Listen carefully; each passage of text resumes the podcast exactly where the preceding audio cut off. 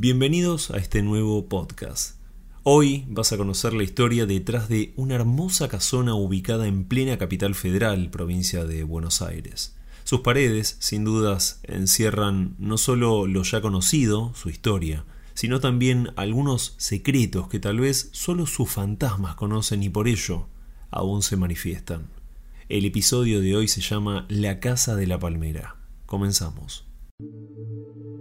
Quizás se trata de una extraña casualidad, tal vez hubo un plan sistemático donde cada uno de los integrantes de esta casa fueron asesinados, o quizás, como algunos sugieren, entre las paredes de este caserón de Buenos Aires hay una maldición que ahogó la felicidad de una familia completa, dando inicio a una leyenda que hasta hoy en día es comentada entre las calles del barrio de Valvanera, en Capital Federal.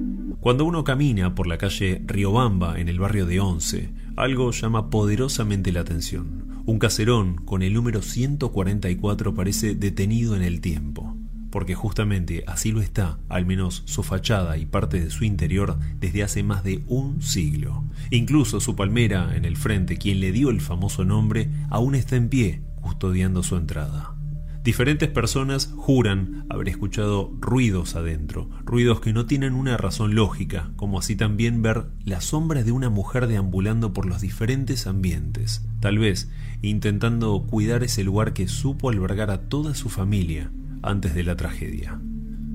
Para comenzar con la historia tenemos que irnos a finales del siglo XIX, cuando una mujer uruguaya llamada Catalina Espinosa sufre la pérdida repentina de su prestigioso marido, el doctor Galcerán. Fue una de las 13.000 víctimas del brote de fiebre amarilla en 1871. Tras quedar viuda, toma la decisión de comprar una propiedad en la calle Riobamba al 144 a metros de Bartolomé Mitre un caserón realmente hermoso y diferente a todo lo que estaba en la zona. Este sería su nuevo hogar junto a su familia, un hogar que jamás imaginó que sería tal vez el responsable, como algunos creen, del final de cada uno de ellos. Catalina tenía seis hijos, cinco varones y una mujer llamada Elisa, muy diferente, y ya veremos por qué. La familia Galcerán estaba en una posición económica muy buena, por lo cual todos los hijos de Catalina pudieron estudiar y recibirse sin necesidad alguna de trabajar, porque justamente la fortuna así se los permitía. Todos lograron tener sus títulos y por lo que se sabe eran de lo más variados. Abogado, arquitecto, escribano, médico e ingeniero. Y en cuanto a Elisa, también se recibió de taquígrafa profesional en 1909, consiguiendo luego trabajo en el Congreso Nacional de la Nación. Desde este punto ya marcaba una clara diferencia con sus hermanos. Años después, Catalina, la madre de la casa, muere. Este fue un punto de inflexión en esta historia porque se cree que acá es cuando la leyenda cobra vida. Lo primero que hay que aclarar, porque es un detalle no menor, es que cuando Catalina muere, todos los hermanos se pusieron de acuerdo en algo muy curioso.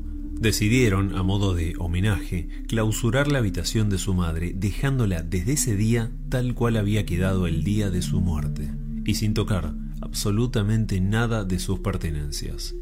Los varones de la casa, si bien ya eran adultos, al faltarles su madre, depositaron toda la responsabilidad en Elisa, quien desde ese día se hizo cargo de todo, desde las finanzas hasta la limpieza y la cocina, algo que poco a poco fue desgastando la relación familiar indudablemente.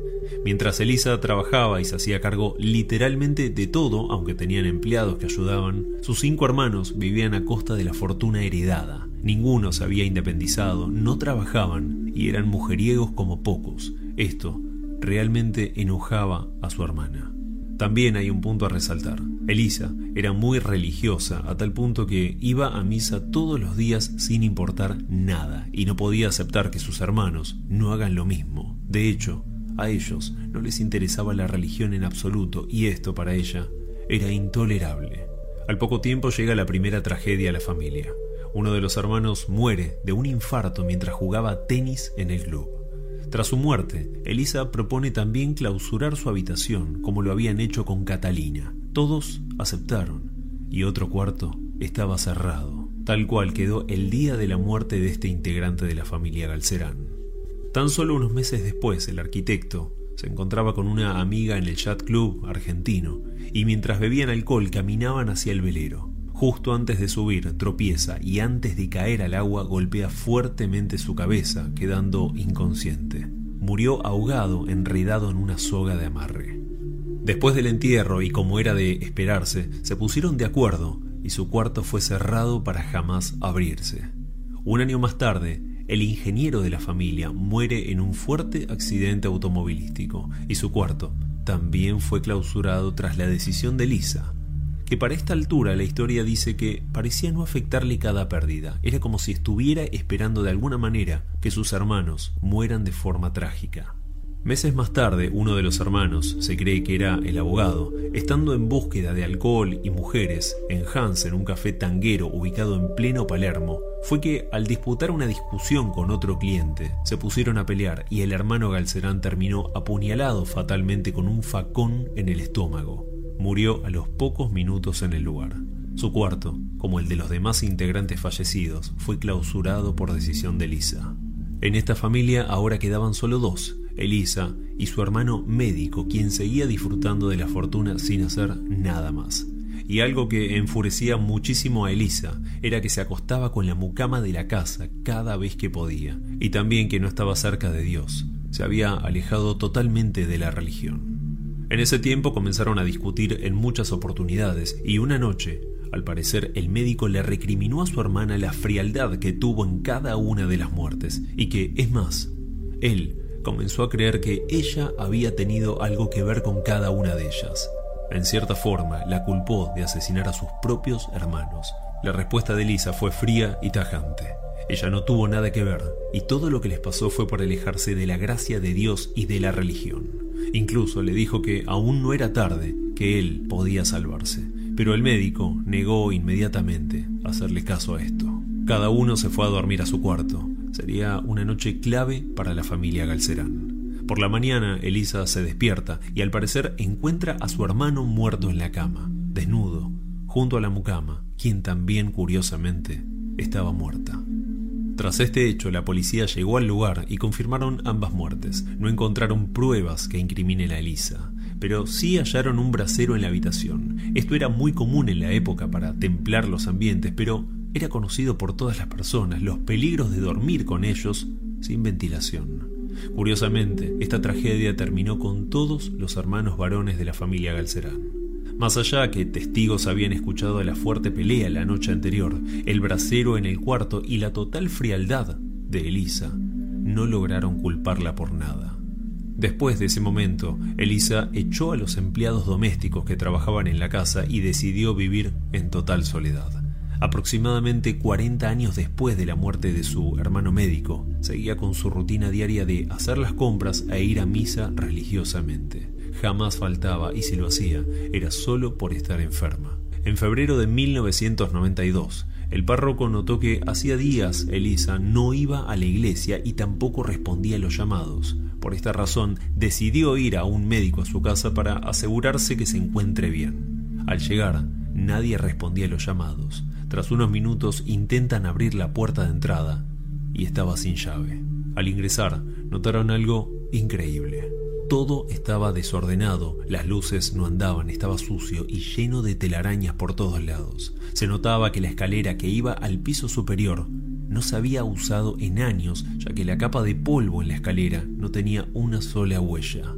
Revisaron la casa llamando a Elisa sin encontrarla, hasta que llegan a una angosta puerta de madera que dejaba ver una escalera que descendía al sótano. El olor era inconfundible, ese olor a muerte, como muchos lo llaman. Al bajar al sótano encontraron una escena de película de terror. Entre la humedad y oscuridad, todo estaba amueblado como una habitación. Había una mesita de luz con su velador y Biblia abierta junto a un rosario, un pupitre para rezar, objetos religiosos en varios lados y por último la pequeña cama, con Elisa muerta sobre ella con sus ojos y boca abierta.